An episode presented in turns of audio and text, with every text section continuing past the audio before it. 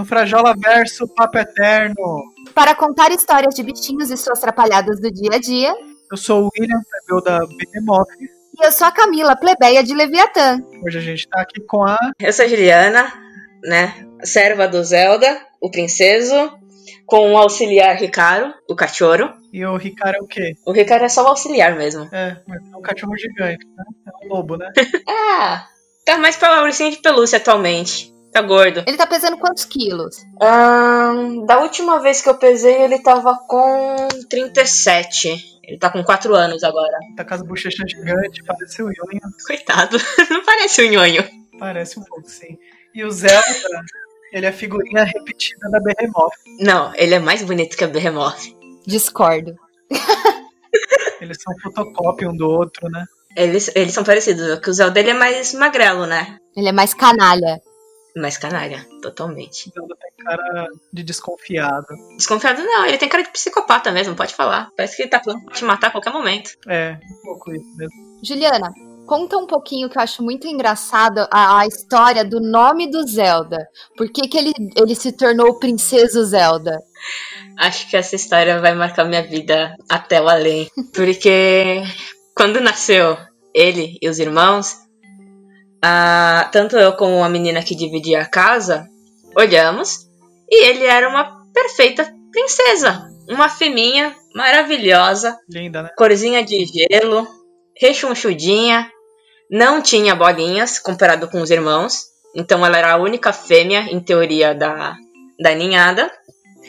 E como eu olhei aquela coisa maravilhosa, linda, de olhos azuis, que eu não esperava que fosse virar esse demônio, eu falei assim: é meu, é minha, é minha, você não vai tirar ela, o dia que eu mudar ela vai comigo. Ficou lá escolhendo um nome.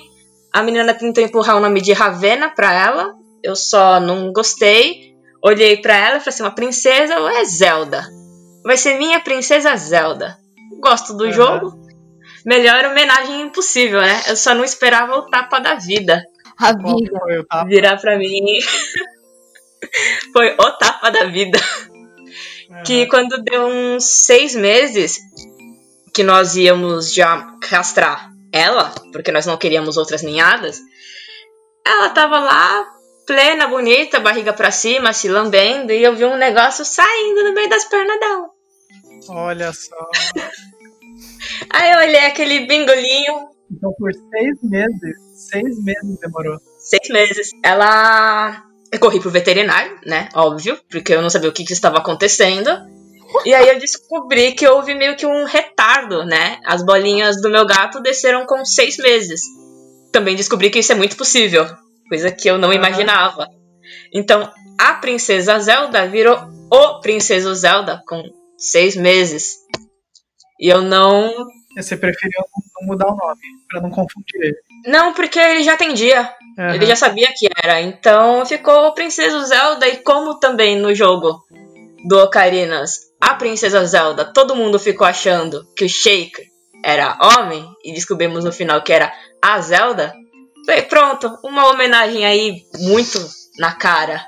E aí ficou o Princesa Zelda, É um fofo.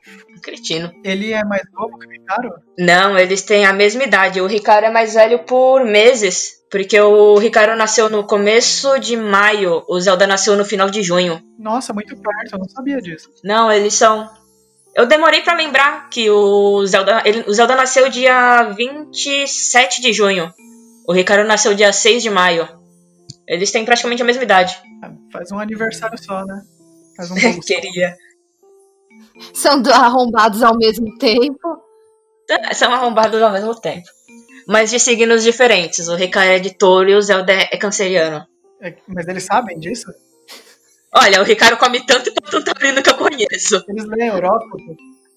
No horóscopo de gato do dia, Na nossa do dia nós sabemos o que um gato faz. câncer, cuidado com a sardinha que você come. É, hoje não é um bom pra comer sardinha. Olha, Zelda comeria. Não rasgue. O Ricardo é de touro, né? Ele é, por isso que ele come. Taurinos, cuidado com o que você cheira à sua frente. Que cheirar, é o que você come mesmo. Ele come o que tiver na frente. Se eu der pedra, te- pedra temperada, ele tá comendo. Mas Caro foi pra sua casa depois do Zelda, né? Foi. O Zelda tinha. Acho que o Zelda já tinha completado um mês. Mas. Não, minto. Já devia estar com três meses. Porque o Ricardo chegou com três meses em casa. Mas Ainda era a Zelda. Ainda era a Zelda. Ele conheceu o Zelda de vestidinho rosa. Eu consigo só imaginar ele com o vestidinho da, da princesa Peach rosa. E um lacinho. Eu era doida pra pôr um lacinho nesse gato. Que fofo. Ô, Juliana, conta lá da vez que o Ricardo chegou e você teve que socializar. Ah, nossa, tá? isso foi um rolê. Um rolê muito errado. Porque normalmente falam, né, que a raça Akita não, não aceita bem outros animais. E animais menores, como gato, aves, roedores e cães menores, eles costumam atacar. Também porque são ciumentos, né? Mas é aquela, né? Se você pega desde filhote e vai ensinando, dá, dá pra ter uma boa convivência. Só que ninguém espera que leva tanto tempo, né? Hum. O- no caso do Ricardo, foi uma junção de múltiplos fatores da casa, né? Porque ele nunca tinha tido contato com gatos, né? Ele era três meses. Três meses ele pesava 19 quilos. Ele era bem grande já para um filhote. E aí você imagina que a ninhada da gata, né? Era uns pedacinhos de bosta mesmo. As coisinhas miúdas, cabe na mão. A diferença de tamanho era gritante. E a gente tinha a mãe por perto, né? Então, quando ele chegou na casa, Aham. que todos os gatos, eram nove gatos, foram cheirar ele, eu não sei o que aconteceu, que um dos gatos se assustou.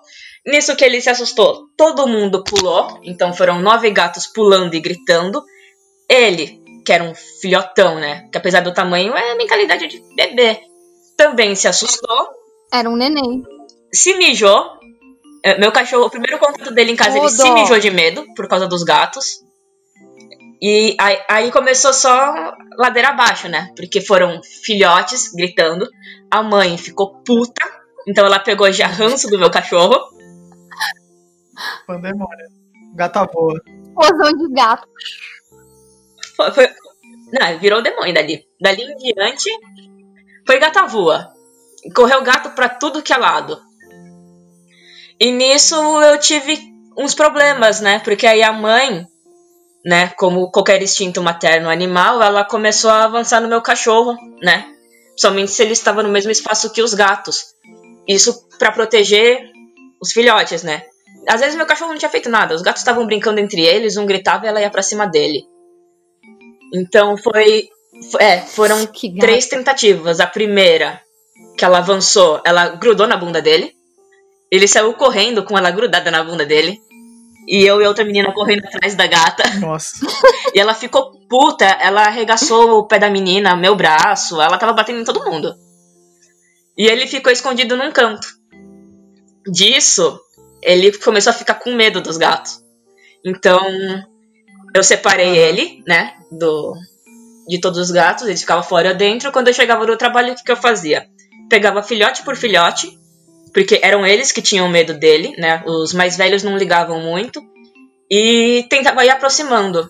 Mas a gente tá falando aí de quantos gatos? Na casa tinham nove. Com o Zelda era uma ninhada de cinco. Tinha quatro. Não. É, tinham quatro grandes. Cinco com a ninhada do Zelda, mais a mãe. Era quase dez gatos, apesar de que dois faleceram, né? Mas. Tinha muito gato pra um cachorro só. Uma galera. Ou seja, tinha, você tinha que socializar um time de futebol Isso. com o cotioro. Ou só metade, na verdade. Porque o, meu- o problema maior estavam sendo os filhotes. Porque como eles ficavam com medo, gritavam e corriam, ela vinha pra cima. Os mais velhos que saíam, viam cães por aí, eles não ligavam muito. Então, é, meu maior problema eram cinco gatos. Cinco filhotes e uma mãe. É, o adulto, o Ricardo, depois de adulto, ele é muito respeitador de gato, né? Ele é totalmente fechado com o Zelda. Fica- Parece que os dois ficam bolando planos pra causar com a sua vida, roubar sua coisa. Ah, é, todo líder mafioso. É, aqui é complô. É um gato sobe no fogão, rouba carne e joga pro chão pro cachorro. Não, isso aconteceu e eu tava do lado do fogão. Fiquei muito brava. Mas só então recapitulando. É, então, para você, o começo da socialização com o, o Kochoro Awal com o Zelda foi então você começou a apresentar gato por gato. Gato por gato. Eu fazia em média uma hora no total, né? Eu ficava uns minutos, né? Então, assim, eles vão rosnando. Eu ficava entre o gato e o cachorro. E você começa se aproximando. Você faz carinho em um, faz em outro.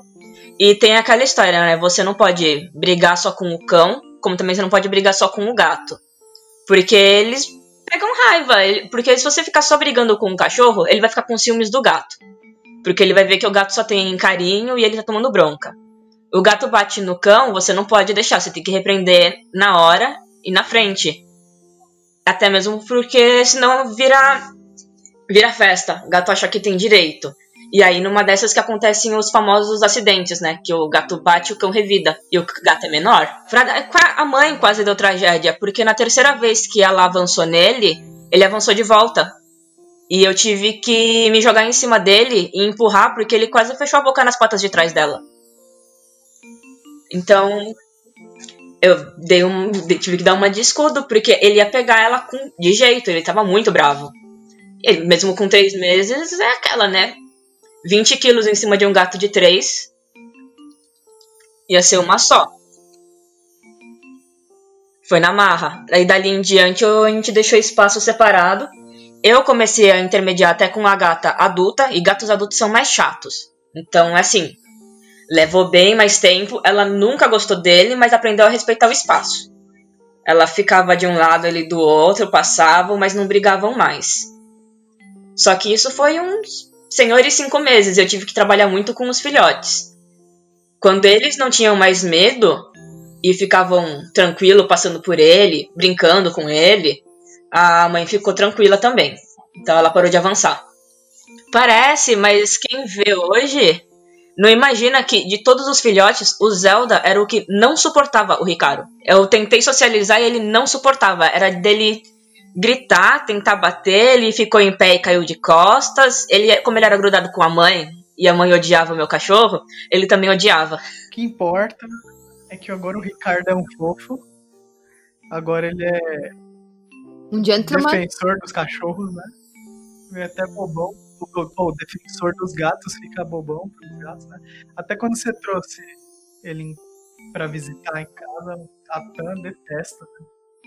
E o Rosnave, ele nem dá bola, assim, ele fica de boa, ele, ele entende o ódio do gato por ele. Fica, ele tanto aí, e ele passou também no teste com as minhas velhas, né? Porque uma coisa era ele estar acostumado com os gatos da minha casa e outra eram outros gatos, né? Eu não tinha muita experiência. A primeira foi quando eu levei ele para minha mãe, né? Que a gente tem três gatas de atualmente 19 anos. E dois, né, mais novinhos, um de 10 e um de 6. E ele ficou super tranquilo com as gatas, ele deitava do lado das velhas, por sinal, para ver quem roubava a ração de quem primeiro. Uhum.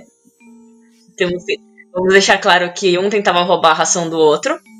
E depois, quando ele viu a Tan e a Boff, ele ficava também tranquilo. Então eu percebi que socializar ele com vários gatos na minha casa, que de certa forma foi uma sorte terem muitos, ele é tranquilo com qualquer gato. É. Ele é muito de boa mesmo. É um cachorro muito controlado, bem calmo, assim, bem confiante, né? Dá pra ver. Ainda bem, porque senão dá pra ver que ele confia muito em você, assim. É, qualquer coisa que ele. Qualquer ação que ele vai tomar, ele olha para você, né? Antes de tomar qualquer decisão, assim. Isso é muito legal, porque geralmente um cachorro macho, que nem o Ricardo, né? por mais que seja castrado, se você não dá os devidos limites para ele, ele acaba entendendo que ele é o, o alfa da matilha, né? E, e, você, na verdade, você acabou se tornando você a alfa da, da desse circo todo, de Zelda, Ricardo. Foi, não, é bom, porque ele tem muita força. Às vezes o pessoal acha que não, porque ele é todo calmo, tranquilão, às vezes meio bobão, mas ele são 37 quilos voando. E ele puxa se ele quer. São cachorros caçadores, né? Caça urso, não é? Caça, eles eram usados para caçar ursos. E foram usados em rinhas também. É. Então, e eles são de bater de frente, eles não vão abaixar ou que nem. Acho que geralmente vira lata, mira na pata, né? Vai pegando as patas de trás. Ele mira no pescoço. É. Ele não, não brinca. É um cachorro que tem que ter muita responsabilidade para ter um cachorro. Né? Tem que ter uma noção de como liderar o cachorro mesmo, porque a Camila tava falando, dá para ver que o Ricardo ele não, não, toma muita decisão sem antes ver o que, que você, como você tá, como você tá se comportando, né? É, ele também isso foi meio que sendo ensinado, né? Desde do, dos três meses até atualmente os seus quatro, para ele não não perder muito o controle, né? E sair querendo fazer tudo por si mesmo, seja com pessoas ou outros animais, né? Porque ocorre que principalmente a raça dele, né, o Akita, se ele acha que é o que manda, ele vira no dono também. Então eu podia correr o risco de eu me machucar ele, eu falar que não quero que ele vá para algum lugar, ou que ele não se pendure no, na cozinha e ele me dá uma dentada. Aí eu falei, não, comigo não, hoje não. E aí eu fui ensinando, mas é aquele assim, né? Múltiplo respeito. É, cachorro que tem que estudar bastante antes de, de ter, tem que ter. Tem que ler bastante sobre a raça, né? Como que você faz para educar, porque tem uma galera que é sem noção, né? E que o cachorro manda na pessoa tem. mesmo. A pessoa tá achando que o cachorro só é meio bravo e às vezes o cachorro tá lá com uma ideia de que tem que proteger o dono sem parar o tempo todo, né? Ele vê o dono como um filhote na batida, me parece. É um pouco disso. E também tem o que a gente chama de humanização, né? Que é o que o pessoal fala que é o meu bebê, que é o isso, aquilo. É o primeiro dia que o cachorro rosna acha engraçado e recua. Ou deixa o cachorro ficar mordendo, né? Porque a gente sabe que filhote, a primeira brincadeira é ele morder. E tem gente que acha engraçado e vai deixando, só que esquece que o cachorro cresce, o dente cresce e a mordida fica mais forte. O Ricardo mesmo, apesar dele pouco me morder, a, relada que ele dá, é, você sente que ele pressiona. Então, quando o pessoal não corta isso logo de início, vai criando a bola de neve pro cachorro, né? Então, assim, começa. O cachorro rosnou pra mim, deixei. Ah, fui tirar a ração, ele rosnou, eu saí. O cachorro subiu onde eu não queria, fui tirar, ele me mordeu e eu deixei. Nisso, quando bate os dois anos, né, que é quando eles realmente se formam como adulto, você não tem liderança com ele. E aí ele pinta verde e branco na pessoa. Nessas horas que ele avança no dono, que ele machuca mesmo, né? Assim. É, aí ele não vai para brincar. Ele eu já vi gente que tomou 13 pontos no braço, a mãe tomou dentada na cara e, e assim foi foi indo ladeira abaixo, de que a pessoa teve que doar o bicho porque não tem ciência. Como também adestrador. As pessoas acham que chamou o adestrador e isso é para qualquer cão. Não é você chamar o adestrador, deixar o cara fazer o trabalho e você só fica assistindo. Você tem que treinar o cachorro. Senão ele obedece o adestrador e não você. É, e geralmente o adestrador adestra o dono, né? Não fica adestrando só o cachorro, fica ensinando o dono. Tem, olha, tem uns que deixam pro bicho. Tem, tem adestrador que faz só com o cão, o dono só fica assistindo, ele não ensina o dono. E aí vai um pouco de gosto, né? Tem aqueles que dão pelo petisco, né? Que é o, eles falam que é o reforço positivo. Eu particularmente não gosto, porque, por exemplo, o Ricardo ele é muito inteligente. E quando a gente fala que ele é muito inteligente, quer que na segunda ele já entendeu, ele só não vai fazer porque ele não quer. Ele vai, ele vai fingir de besta. Mas se eu dou, fiquei dando petisco para ele, ele não vai fazer porque eu tô mandando. Ele vai fazer porque ele sabe que vai ganhar alguma coisa. Aí eu já não, não sou muito a favor desse o reforço positivo que eles falam no petisco, né? Sim, mas.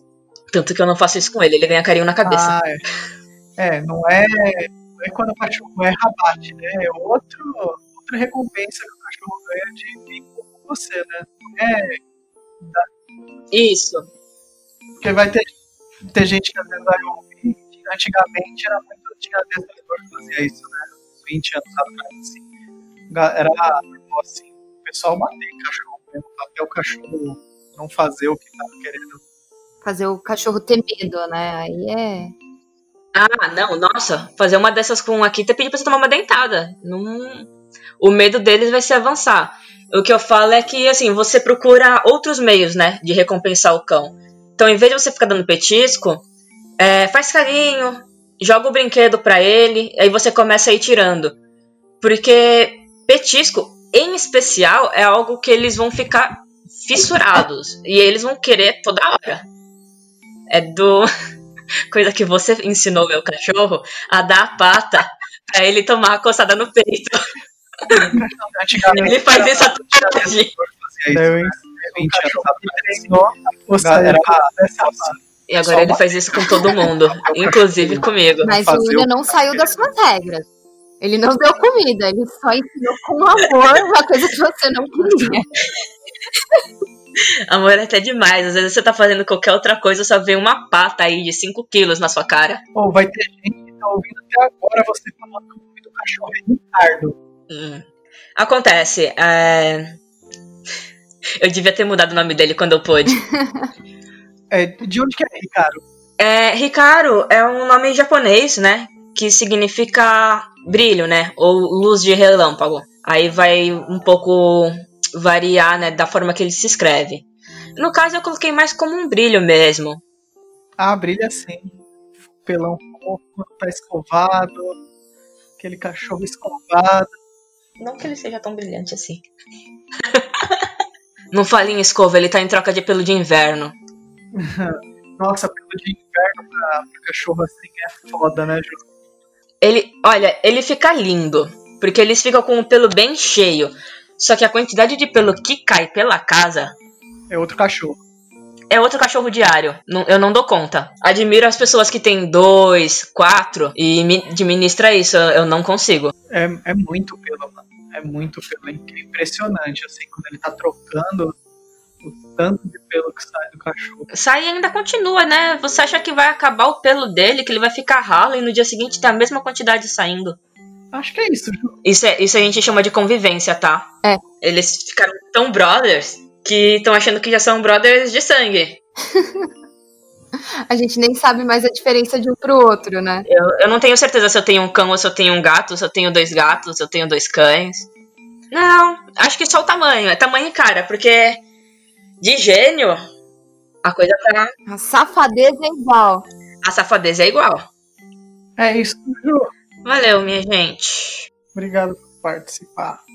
Eu que agradeço o convite. Você pode seguir a gente lá no Frajola Verso no Instagram, onde a gente publica um monte de fotos das gatinhas.